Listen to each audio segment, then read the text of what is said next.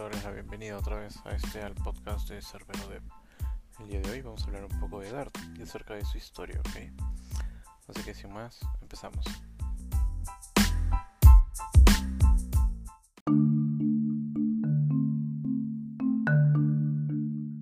Para hablar un poco de la historia de Dart, vamos a hablar de fechas, ¿ok?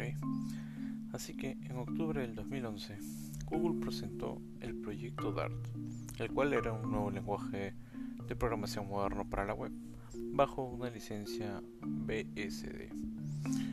Luego, en noviembre de 2013, es que lanzan la primera versión de Dart, la cual es la versión oficial, la versión estable del lenguaje de programación.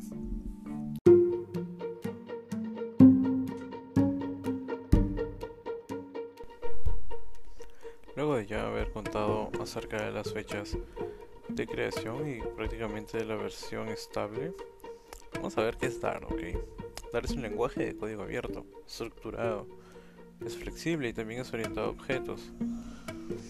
Se basa en clases, contiene herencias, eh, soporta interfaces, tiene clases abstractas y también es tipado, tiene un tipo opcional de datos. ¿Y para qué llegó? Como les dije anteriormente, Dart era un, o es un lenguaje orientado a la web que puede permitir crear aplicaciones web complejas con un mantenimiento mejor estructurado y con un rendimiento superior al que nos tenía acostumbrado la web por aquel entonces de JavaScript. ¿Quiénes lo crearon? El creador es Lars Bach y Casper Long, dos de los creadores del motor V8 de JavaScript para Google Chrome, por lo que a la hora del desarrollo de Dart, tanto el rendimiento como la eficacia se ha tenido muy presente.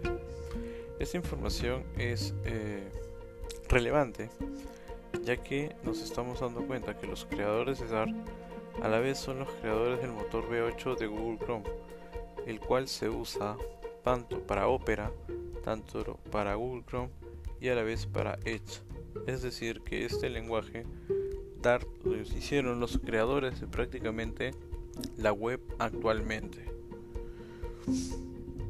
También estuvieron involucrados en la creación eh, Brush, creador del lenguaje Newspeak y coautor de las especificaciones de Java y del desarrollo de la segunda edición de la máquina virtual de Java.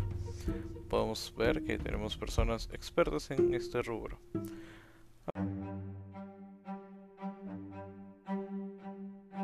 El futuro de la web no es tan incierto, es por ello que fue la creación de Dart. Por ejemplo, en el año 2014 se estimaba que 3 billones de usuarios, o el 40% de la población mundial, usaba la web. Una cifra que se dobló durante los últimos 5 años. Esto quiere decir que para el 2017 el 70% de la navegación por Internet estaría dirigida al consumo de estos contenidos tales como en formato de video, reproducción y streaming. Estamos en 2020 y por la pandemia estamos prácticamente todos conectados al streaming casi 12 eh, horas o 10 horas al día. Entre tus 8 horas de trabajo quizá y luego horas de estar escuchando música, viendo Netflix, viendo YouTube o alguna programación dentro de tu televisión. Y bueno, es aquí donde aparece Dart y es donde destaca. Tiene una sintaxis parecida a Java, con una filosofía de trabajo similar a JavaScript, y no ha sido creado para sustituir a alguien. Pretende ofrecer una opción alternativa más moderna en el desarrollo web, más moderna y eficiente a la vez, sobre todo para grandes proyectos web concentrados en el lado del cliente. JavaScript no es lo suficiente robusto para estos grandes desarrollos, padece de grandes problemas de gestión de memoria y el código se vuelve demasiado complejo de gestionar y mantener. Por ese motivo, los desarrolladores de Google, al crear sus aplicaciones utilizando JavaScript, consideraron que no era el lenguaje ideal para hacerlo e intentaron buscar otras alternativas, pero no lo consiguieron. Es por ello que surge Dart, un lenguaje que permite combinar ambos mundos, el dinamismo de JavaScript y la potencia y estructura de lenguajes como C Sharp o Java. Dart permite desarrollar tanto aplicaciones complejas del mismo modo que con Java o C Sharp, como crear pequeños scripts para realizar tareas sencillas y concretas para páginas web del mismo modo que con JavaScript. La compatibilidad de Dart con los sistemas y navegadores modernos es prácticamente ya completa. Eh, fue creada con los mismos creadores del motor V8 y ya es compatible con el motor V8 y prácticamente todos los exploradores. Dart utiliza la misma filosofía que Java, tiene su propia máquina virtual, que es la Dart VM, para ejecutarse, por lo que es multiplataforma o cross-platform. Funciona perfectamente en macOS, Linux y Windows.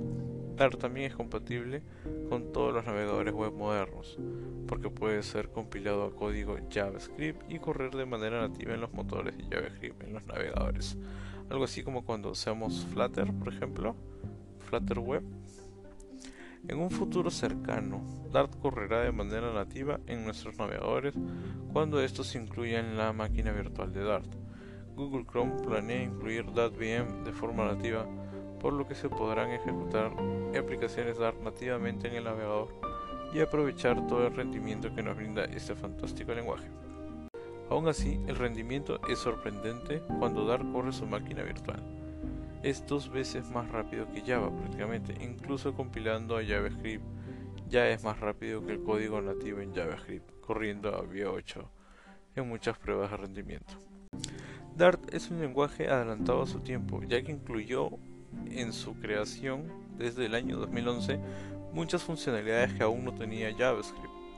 por ejemplo, para el año 2014 eh, tenía ya en su API muchas funciones que recién las iba implementar JavaScript en su actualización a JavaScript 6, como por ejemplo las variables de ambiente de bloque, valores por defecto en funciones, parámetros opcionales por nombre, interpolación de string, arrow functions, y API Promise.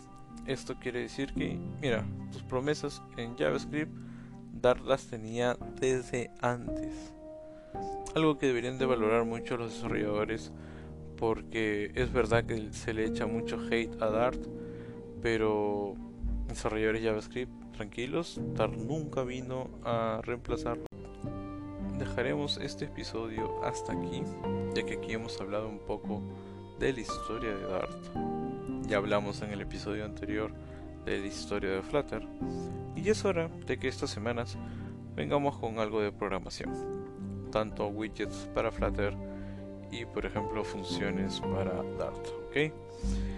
Esperen en un siguiente episodio, ya no creo que falte mucho. Tengo unos cuantos grabados y voy a ir lanzándolos eh, paulatinamente. Muchas gracias por haber por escucharme. Y soy yo, Cerebro Cerbero de como gusten llamarme. Hasta la próxima.